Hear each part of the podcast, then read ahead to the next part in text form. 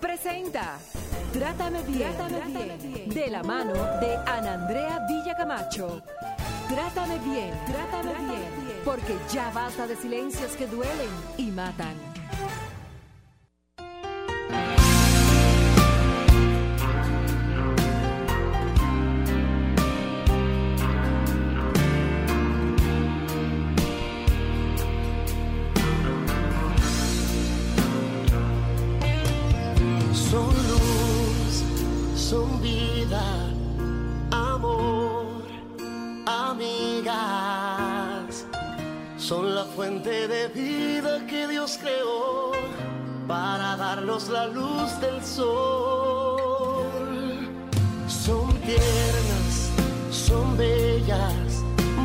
Frágil,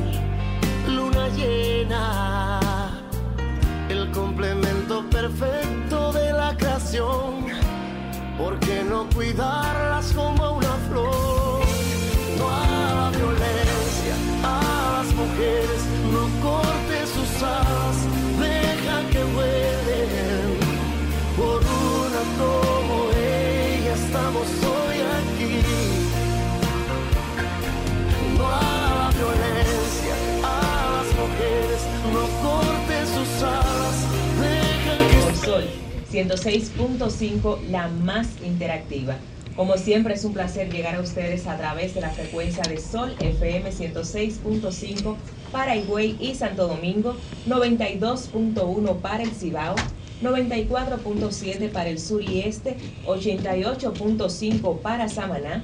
Y en las redes sociales pueden también amplificar nuestros mensajes arroba Trátame Bien Radio, Andrea B. Camacho, arroba Sol FM y arroba RCC.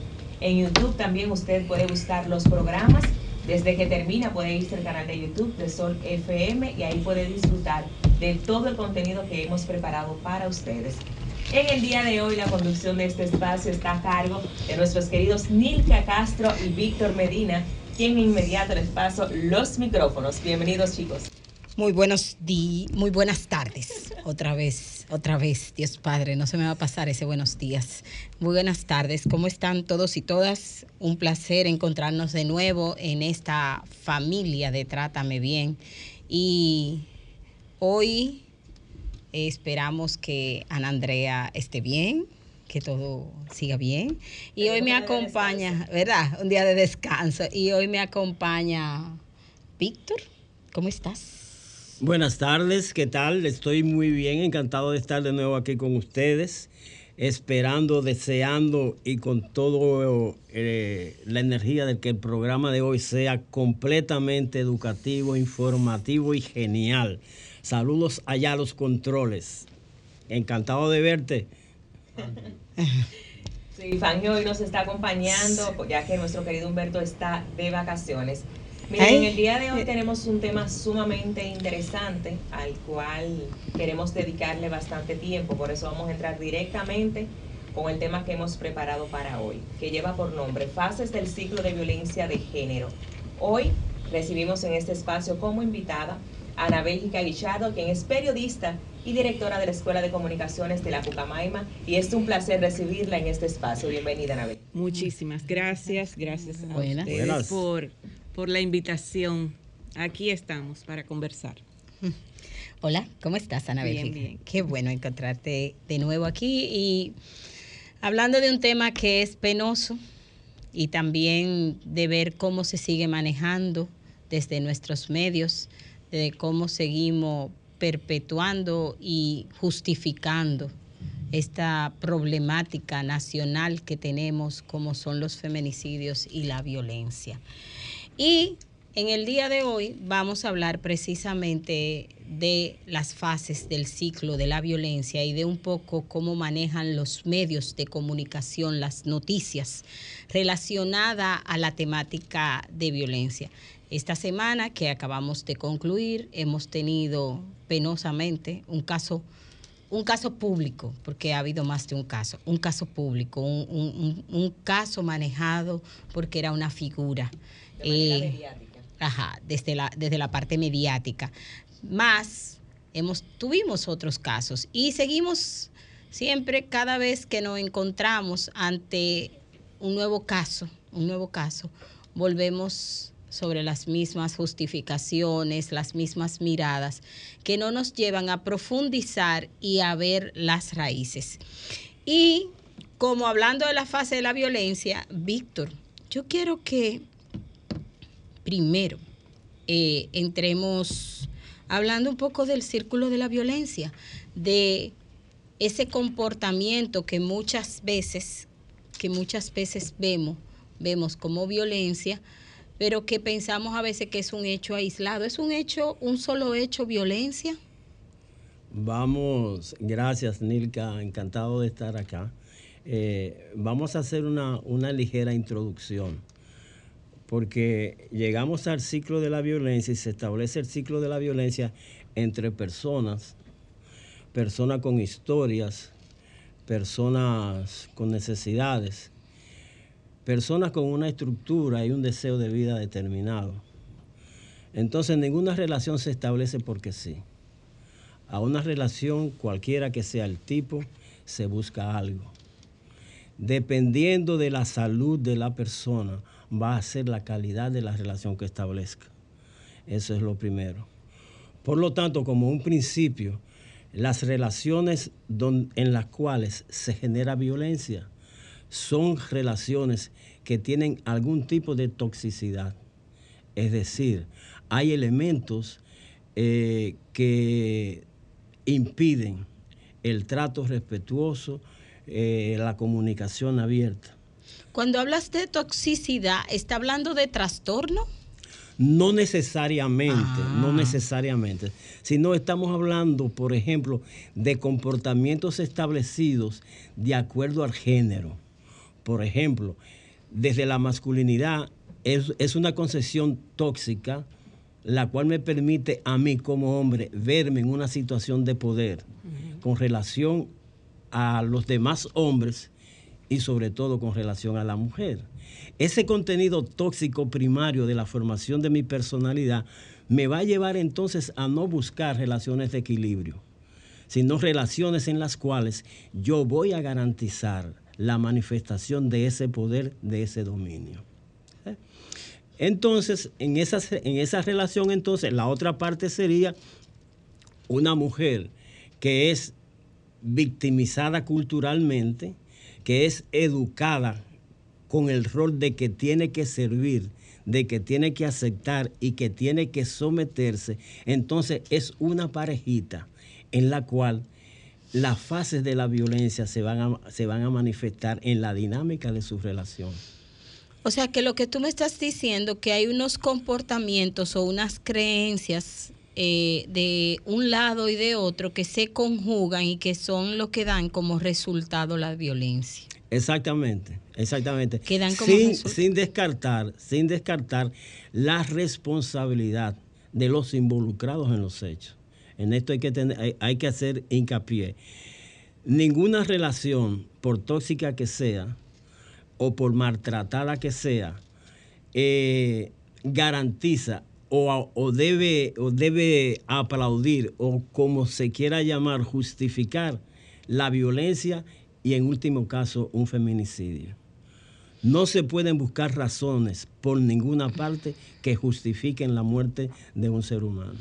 Eso que, que sucede cuando viene un feminicidio, que la primera pregunta es qué habrá hecho que, que él actuó así, qué estaría pasando en esa relación, que es muy común que empecemos como a hurgar en la vida de, de la persona, en este caso, de la mujer que ha sido de, que ha sido la víctima y que ha sido la que ha fallecido y empezamos a ver como si era que ella en ese momento estaba eh, en otra relación, iniciando otra relación, o si ella quería salir porque ya tenía otra persona, o cómo ella tal vez eh, se había beneficiado en un momento y ahora ya no quería. Entonces se sacan tantos elementos que parecieran que esos elementos son justificantes de la muerte.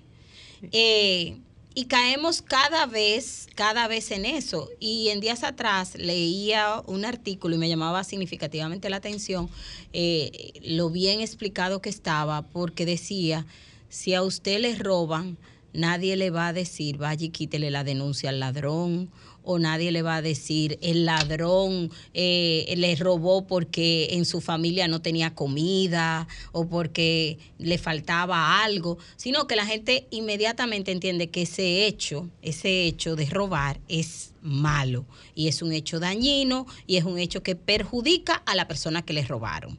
Ahora, no pasa así o no sucede así en el caso de los feminicidios inmediatamente ocurre un feminicidio, empiezan a buscarse como justificante del feminicidio. En esa, en esa mirada. Eh, Bélgica. Sí, eso es muy interesante que planteemos esta discusión sobre la base de esos elementos concretos que tienen explicación en las relaciones culturales hombre-mujer, pero también en cómo nosotros vemos eh, el fenómeno desde la sociedad que es lo que tú decías, Nilka, hay una tendencia a justificar al varón cuando comete una agresión, un asesinato. Eh, hay, hay esa tendencia y el marcado lo mató por celos o la mató por celos, ¿no? Estaba celoso de otro, de otro, de otra persona y por eso la mató. O sea, ahí hay una justificación implica.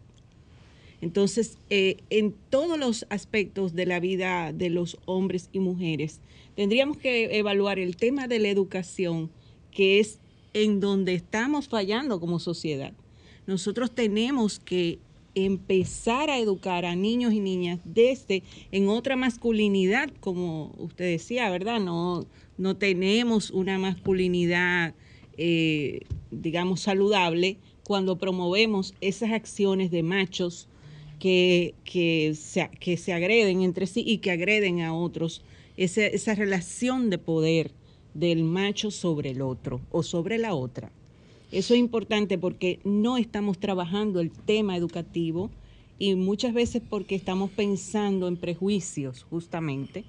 Prejuicios de que, ah, no, ella va a ser ahora la dueña del, del hogar. No, eh, hay una relación que tiene que ser paritaria entre hombre y mujer, que tiene que ser equilibrada. No somos iguales a lo mejor, claro que no, pero sí tenemos que buscar una relación que sea equitativa dentro del hogar. Yo tengo una experiencia con una alumna que nosotros damos eh, carreras de audiovisual y cine en la Pucamaima y tengo una experiencia con una alumna que llegó con un cortometraje que decía, no voy a fregar. Se llamaba así. Y lo que trataba el cortometraje es justamente una relación primaria entre dos jóvenes que se acaban de casar y él quiere estar recostado, quiere estar videojuegos, quiere estar haciendo cualquier cosa, saliendo con sus amigos, pero cuando llegamos a la casa, los trastes están ahí. Entonces, empezando por esa relación de dos jóvenes que se, acaban de casar, eh, tenemos que empezar a educar a nuestros, a nuestros niños y niñas para que esas relaciones sean equitativas en el hogar y que también tengamos una mirada de reconocimiento al otro para valorar lo diferente que tenemos, pero también para respetar eh, la equidad porque hay gente que dice, ay, sí, él me ayuda en la casa. No, el varón no te ayuda. Ustedes están compartiendo una casa. Me, me, llama significativa y, y, positivamente la atención lo que dice Ana Bélgica en el tema de, de, ese cortometraje de Yo no voy a fregar, porque la sociedad hoy en día ve muy bien el que la mujer, ¿verdad?, haya salido al plano laboral y el que esté eh, siendo corresponsable de lo económico en el hogar. Más no se ve así, más no se ve así el que en las tareas del hogar eh, los Exacto. hombres empiecen a ser corresponsables. Los hombres siguen esperando, esperando tener a esa mujer que les sirva y no hacerse corresponsable, co- pero sí quieren tener una compañera que sea productiva. Exactamente. Si quieren tener una compañera que sea productiva y lo ven hasta, eh, lo ponderan positivamente porque claro, no es lo mismo la responsabilidad sobre unos solos hombros que sobre dos. Exacto, y hay unos planteamientos también un poco mezquinos que me parece a mí en la visión de, compartir el hogar que tenemos. Las mujeres tienen una carga importante porque son las que eh, procrean a los niños, ¿no? Las que llevan en su vientre a los niños. Eh, pero esa carga que debe ser compartida eh, no implica eso que por tener equidad, no, tú tienes que pagar exactamente la mitad de lo que, y el resto de dinero es mío. O sea, de, creo que hay una relación también de poder, porque por lo regular los varones ganan más en los mismos puestos, aunque hay esfuerzos importantes de empresas que han hecho eh, traspaso de equidad y, y puedo decir, por ejemplo, un banco que ha hecho una, un ejercicio interesante para equilibrar los puestos. Dice, el salario es para el puesto, no para la no persona. para la persona. Sí, porque eso fue, en un tiempo se vio que las empresas pagaban diferenciadamente a la misma posición dependiendo de si la ocupara Una un hombre o una un mujer. hombre. Eso es un error. Pero recuerde- todavía se da, ¿eh? Sí, todavía se sigue dando lo que le llamamos el techo de cristal y demás.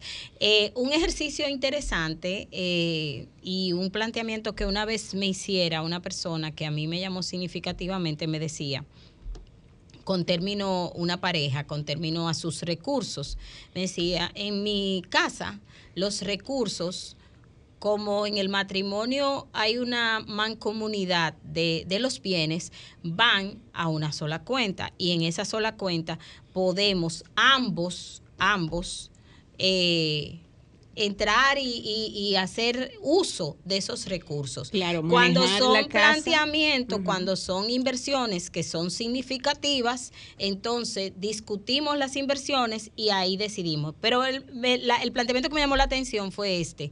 Él me decía, si yo no confío, si yo no confío en mi pareja en el término económico, si yo empiezo a desconfiar, entonces ya yo empiezo a decir que mi matrimonio yo estoy desconfiando de que pueda perdurar. Porque si yo pienso perdurar con esa persona la vida entera, porque yo tengo que pensar que esa persona me va a mí a como a engañar. Exactamente. Entonces, a mí me pareció bastante interesante que viniendo de un hombre me dijera esto, porque él me decía, ya, cuando yo empiezo a dudar en lo económico, entonces ya yo le estoy restando a mi relación. Y es algo que pasa continuamente, Claro. que estamos en una relación que se supone que es un acuerdo, que es en amor y que estamos en libertad, pero empezamos a desconfiar unos de otros. Eso es vital. Y empezamos a desconfiar y decimos, no, lo económico. Y tenemos, no, porque es que el uso que ella hace del dinero no es el uso que yo hago del dinero. Y entonces, para yo soy mejor administrador o, mi, o yo gano más y entonces yo tengo que disfrutar más. Entonces empezamos como ahí a tener un planteamiento. Y en una relación, en una relación, hay muchas cosas que intercambiamos. Y en unas cosas, siempre, porque de acuerdo a nuestras habilidades y destrezas, hay en unas cosas que yo voy a aportar más y hay en otras cosas que el otro va a aportar más. Pero pareciera que el único recurso que es válido es el económico. Hay- Y permíteme, hay un elemento que yo quiero que yo quiero destacar con respecto a la influencia cultural y tomando en consideración el, el video de que ustedes hablaban. Hay un anuncio que lo vi hoy donde se promociona un producto y en el desarrollo del video, del, de- del mensaje, aparentemente se está fortaleciendo, se está estimulando el papel, empoderamiento de la, de la mujer. En el video se ve una niña en su casa preparando un platillo, una cosa, eh, ella muy bonita, muy elegante, después se ve que se pone un, un casco, se monta en una bicicleta, sale a la calle, se va moviendo, Pero antes de salir a la calle, cuando ella prepara todo ese adorno en la familia, hay un detallito que pasa casi en un segundito. Está el hermanito sentado en la mesa. Esperando que ella le lleve el platico. Va el hermanito ahí en la mesa. El adornito. Que si uno no está pendiente a la dinámica de cómo la, la- la sociedad, la cultura construye la masculinidad, fortalece el patriarcado, esas cosas pasan desapercibidas.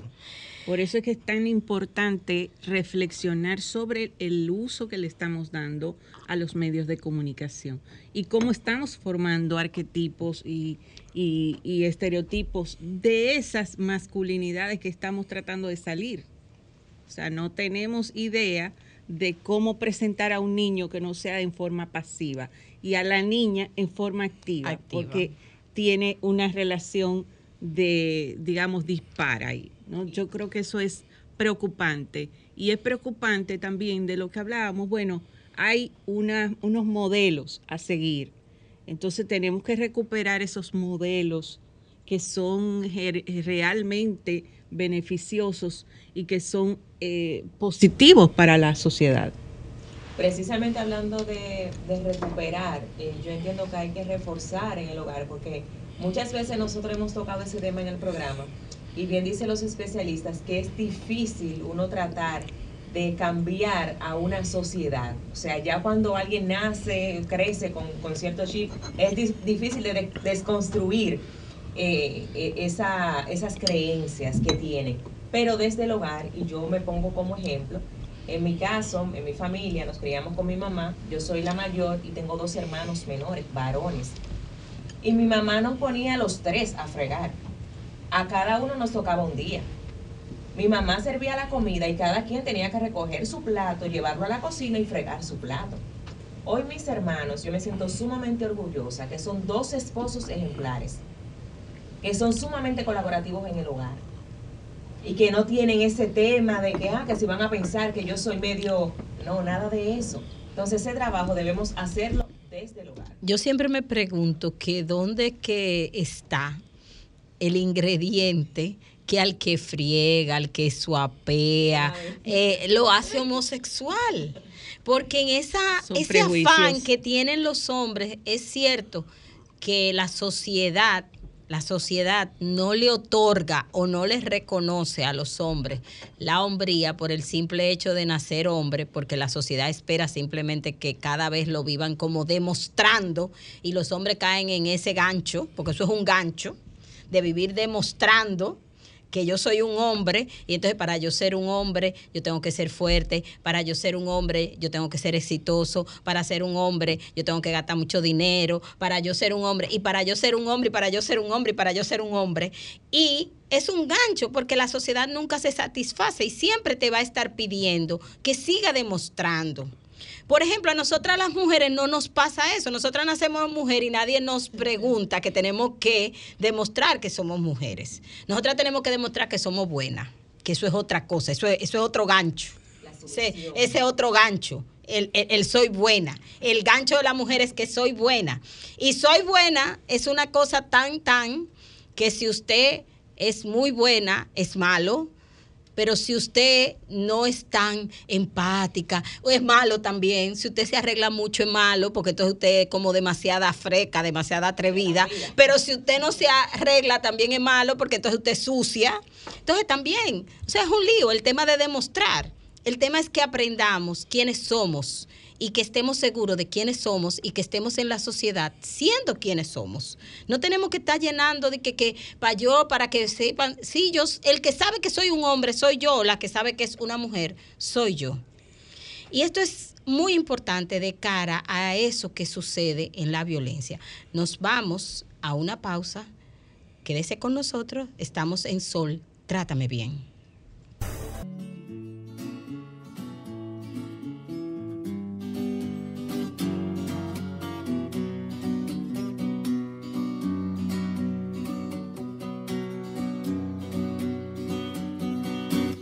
Tiemble el Estado, los cielos, las calles, que tiemblen los jueces y los judiciales. Hoy a las mujeres nos quitan la calma, nos sembraron miedo. dieron alas. A cada minuto de cada semana nos roban amigas, nos matan hermanas, destrozan sus cuerpos, los desaparecen. No olvide sus nombres, por favor, señor presidente. Por todas las compas marchando en reforma, por todas las morras peleando en Sonora, por las comandantas luchando por Chiapas. Esto es Trátame Bien y estamos hablando en el día de hoy sobre el tema de las fases del ciclo de la violencia de género y de cómo los medios de comunicación manejan las noticias en el caso de los feminicidios. Si usted quiere contactarse con nosotros para hacer alguna pregunta, para alguna inquietud, se puede comunicar al 809-540-1065 o al 1-809-200-1065. Esto es Sol. Y eh, cuando nos fuimos a la pausa, nos quedamos hablando de el tema y vamos a pasar a hablar de las fases del ciclo de la violencia. Eh, un hecho aislado, un hecho aislado no es violencia. Un hecho aislado puede ser un hecho violento. Ahora, la violencia tiene que cumplir con unos principios y los principios con los que cumple la violencia es que la violencia tiene un principio de unidireccionalidad. O sea, no es que yo a todo el que aparece en la calle, yo soy violento con él, yo puedo ser violento, sola, es a esa persona que yo elijo. También tiene un principio que es el de la simetría del poder, que es lo que tú dices y lo que yo digo no es igual, no vale igual. Yo tengo más poder que tú, lo que yo digo vale más. El otro tema es que es continuo, no es un hecho aislado. La violencia tiene que tener una recurrencia. Entonces, cuando miramos, cuando miramos la violencia, y Víctor, aquí yo quiero que tú nos expliques y que nos pueda decir cuáles son las fases del ciclo y cómo es que se da el ciclo, porque estos principios se cumplen en unas fases, que son lo que se denomina, lo que Leonor Walker denominó el ciclo de la violencia. Bien, en la primera parte vamos, vamos a significarla de esta, de esta manera, poniendo, poniendo un ejemplo. Hay una pareja con X tiempo de casado y en cualquier momento se da una situación que no satisface de alguna manera al hombre, en este caso, como, como el, el, el más caracterizado en la violencia. Entonces comienza a generar presión. La presión puede comenzar desde un no me gusta como tienes, como llevas ese vestido, no me gusta que estás saliendo tanto, no me gusta que te estás juntando con, con X. Esa amiguita tuya. Esa amiguita tuya. El maquillaje. Después que tú comenzaste a trabajar, no sé, como que tú tienes una cosa como que... eh, y se van generando esa tensión. Pero toda la semana, hay un día de la semana que tú no vienes para la casa, que tú Ahora fíjate, haces algo. precisamente, ahora fíjate, mira, si la relación fuera una relación de, de equidad, esos elementos se analizarían con otro abordaje. Como por ejemplo, fíjate, después que tú estás trabajando te veo más elegante. Oye, me alegra como tú te estás manejando en tu círculo social. Es decir, se fortalece la independencia de la mujer. Ahora, como no es este el caso, se van acumulando tensiones y buscando periquitos. Puede ser, puede ser que la mujer desde su rol de complaciente y de que es la garantía de garantizar eh, la salud del hogar, se someta. Bueno, yo te voy a poner un ejemplo y esto es una vivencia personal. Yo siempre he sido muy independiente y muy libre y una vez me pasó, yo tenía una relación y yo siempre cuando salía del trabajo, muchos días, yo me juntaba con una amiga para ir al cine o para ir a beberme un trago, pasé algo. Entonces yo bien, eso iba chévere, eso iba muy bien, la relación iba caminando y eso iba chévere. Un día, porque todo es hasta un día, ¿verdad? Un día sucede que venía un- una, una vaguada, había un ciclón anunciado. Entonces yo salí del trabajo, yo iba a salir del trabajo y a mí me llama y me dice, ¿y qué? ¿En qué tú estás? Y yo, ay, aquí, que quedé juntarme con fulana, dijimos, quedamos que íbamos a ir a la cinemateca a como que a una vuelta ahí. Y entonces me dijeron, pero ven acá, mija, y es que tú nunca te puedes ir para tu casa. Hay un ciclón, vete para tu casa para que no te pase nada. Entonces mi cerebro interpretó, porque para que usted vea, a ti te están cuidando. Ay, graso error. Yo empecé a partir de ahí, a partir de ahí, ay, ya no tenía como tanto ánimo de juntarme con las amigas mías porque, total, me estaban cuidando. Entonces yo decía, ¿y qué tú vas a hacer, fulano? Ah, no, que yo tengo, voy a montar bicicleta, no, que voy a hacer tal cosa. Tenía su mundo. Chévere. Entonces yo, niña buena al fin, ¿verdad? Cogía para mi casa. Y después de un tiempo yo me di cuenta cómo yo me había distanciado sin que me dijeran, mira, no te juntes con ninguna amiga. Eh, como yo misma había decidido distanciarme. de- y en un momento yo dije, ay, pero yo casi no me junto con nadie, ay, pero yo tengo meses que no veo a fulana, ay, pero ya yo no, ya yo no voy al cine, ay, pero ya yo no me bebo un trago. Esos son roles que uno va asumiendo por los patrones que tiene la sociedad. Y a mí no me Entonces, dijeron nada. A mí nada más me dijeron, viene un ciclón, tú no te puedes ir para tu casa. muchacho". Importante que tengamos ese ciclo de análisis constante en las escuelas, en los colegios, en las universidades, que tengamos esos espacios de análisis, porque es a través de la educación donde vamos a romper esos patrones. Ok. Entonces, Víctor, esa es la primera fase. ¿Y cómo se llama esa fase? Ese- esa es la fase de acumulación de tensión. Ah, se va acumulando Se tensión van con esas pequeñas, con esas pequeñas pequeñas cosas. cosas. Hasta que llegue- llega un momento, y aquí insisto, por la incapacidad de abordar adecuadamente los conflictos o, la- o las diferencias, el hombre explota. Esa explosión puede ser dándole un empujón, es cerrando. Bueno, si tú sales ahora, te va a quedar en la calle, aumentan los niveles de agresividad, puede haber un empujón, puede eh, eh, eh, haber una, una limitación en el manejo de los recursos.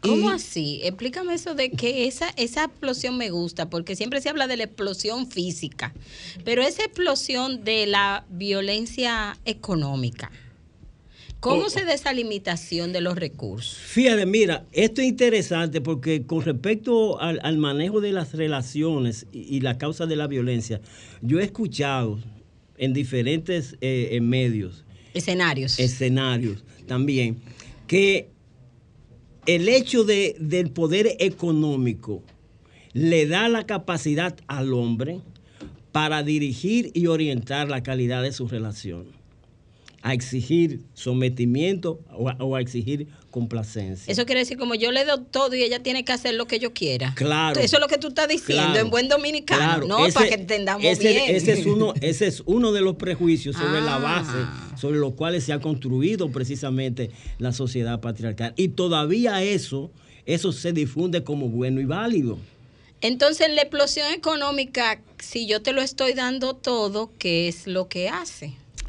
Bueno, te limito el uso de la tarjeta. Ah, eso, cuando llegue el, el estado de la tarjeta, ese, ese, ese es un día bien especial en, en muchos lugares, el Eh. estado de la tarjeta. Los niños, los viajes. Dejo de pagar el colegio de los niños. Eh, hay un viaje que íbamos a hacer, pero ya no vamos a hacer nada. Un beso. Eh, eh, tumbe eso. Eh, dejo, dejo de, dejan de hacer la compra.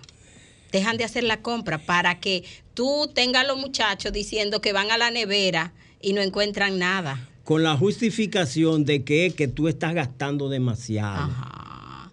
Pero hay, hay unos compromisos, pero antes a veces tal vez hasta hemos gastado más. Lo que pasa es que ahora hay unas condiciones de por medio. Hay una condición de por medio donde el hombre comienza a cuestionarse desde su masculinidad si en el contacto que ella tenga, tenga fuera con las, con las amigas puede conocer a alguien que tenga mejores cualidades que él dentro de los, de- dentro de los parámetros de, de- de éxito que, te- que tiene nuestra sociedad, que el tipo esté bien montado, esté bien plantado. Que esté mejor económicamente que él, tú estás queriendo decir. exactamente. Que tenga más chelito. que tenga más chelito.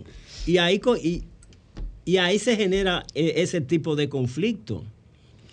A la mía, yo siempre digo que la pasión, es verdad que la pasión desbordada puede eh, nublar, ¿verdad? La parte cognitiva de la persona.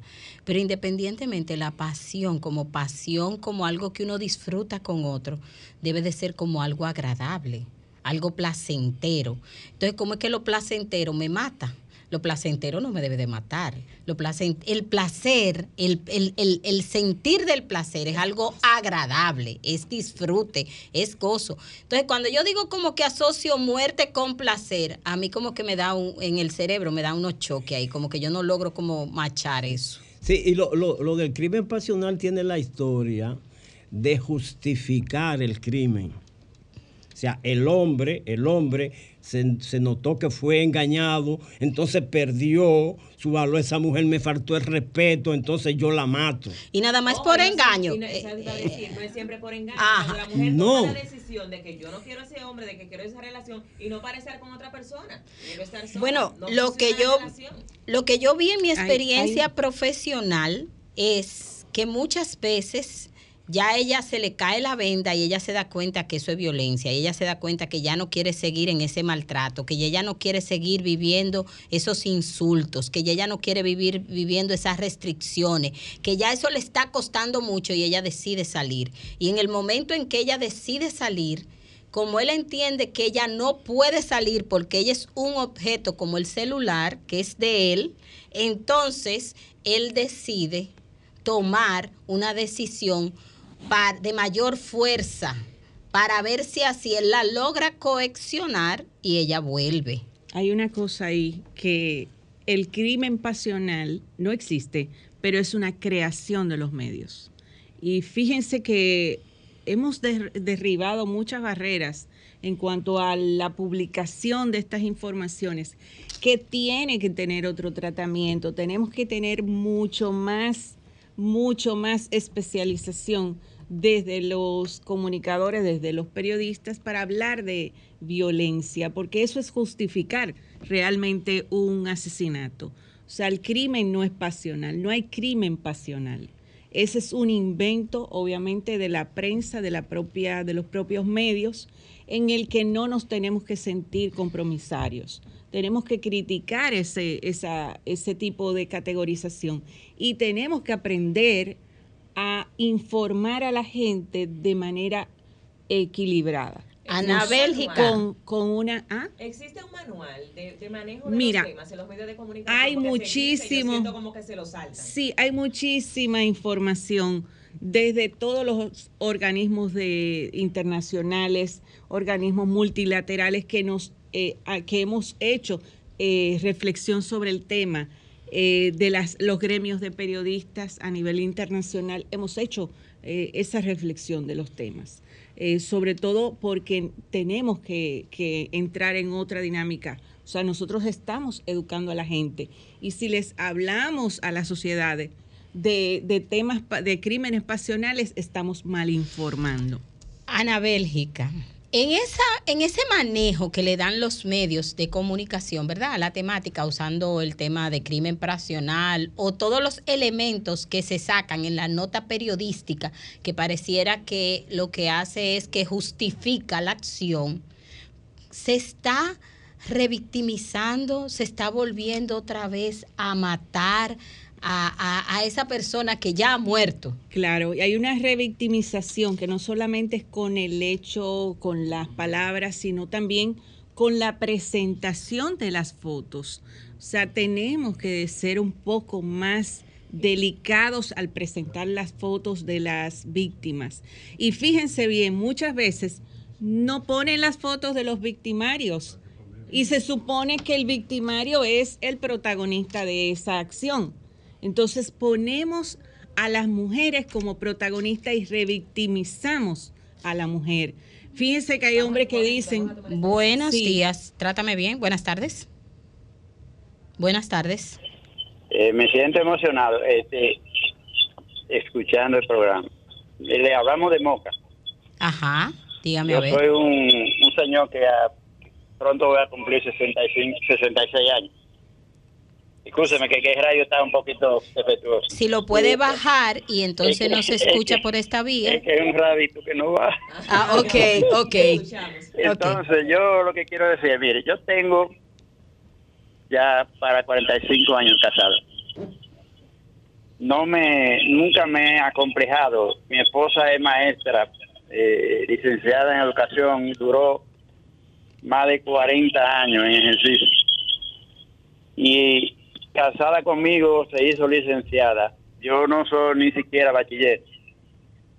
Y nunca le he visto ni le he exigido eh, ni le he preguntado cuánto ella gana ni cuando fue nombrada ni cuando le aumentan ni nada ella ya está pensionada ya yo sé que, lo que gana de pensionada pero cuando mi- mientras ella estuvo no estuvo pensionada yo nunca le dije a ella cuánto tú ganas porque nosotros la sociedad es que tenemos que revisar nosotros vivimos hablando mucho y hay mucho eh, machismo la cosa pero dime eh, si nosotros queremos que los hijos de nosotros sean ejemplares debemos comenzar por nosotros mismos entonces es la sociedad que debe de, de revisarse porque aquí hablamos demasiado muchas Mucha eh, no sé, no sé cómo ni siquiera explicarme, pero la sociedad es que debe de revisarse. Eh, aquí se le echa la culpa a todo el mundo y todo y el que hable perfecto y así no vamos a llegar nunca a nada. Claro, claro. Muchas entonces ahí es gracias. donde nosotros tenemos que ceder, porque es que no, eh, siempre cuando nos dan la oportunidad de hablar, opinamos y lo que nosotros opinamos es solo es y ya y nada más. Y es la sociedad que tiene que revisarse, porque dime, hay que desarmar, hay que desarmar eh, un radio técnico que desarme esta cosa y que la arme y que no le sobre piezas. Ay, ¿verdad? Porque que no sé. Ok, gracias. Eh, muchas gracias a la llamada y me llamó significativamente del señor que le quiero felicitar porque él dijo tengo 75 años y muchas veces pensamos que esta es una situación de que los mayores como que no pueden tener una visión eh, equitativa, igualitaria, de respeto en la pareja. No, lo Y vemos, porque y es vemos una- que no es postura así. Buenas tardes. Muy, muy equilibrado. Buenas tardes. Buenas tardes. Sí, buenas tardes, ¿cómo están ustedes? Muy Buenas bien. tardes. Sí, un ¿Con quién tengo el honor? Ah, con Primitiva. ¡Primitiva! Primitiva. Oh Dios, ¿cómo estás? Ay, hija viva, eh, tratando de, de cuidarme para seguir viviendo unos cuantos meses y años y días. Eh, bueno, nada, como siempre, un saludo al pueblo dominicano y gracias a ustedes por estar dando este programa, llevar orientación a, al pueblo dominicano, porque como dice el señor, eh, aquí, o sea, todo a veces eh, nada más cul- culpar y culpar y juzgar, pero poco hacemos, poco hacemos, mucho no hacemos nada prácticamente para que las cosas mejoren.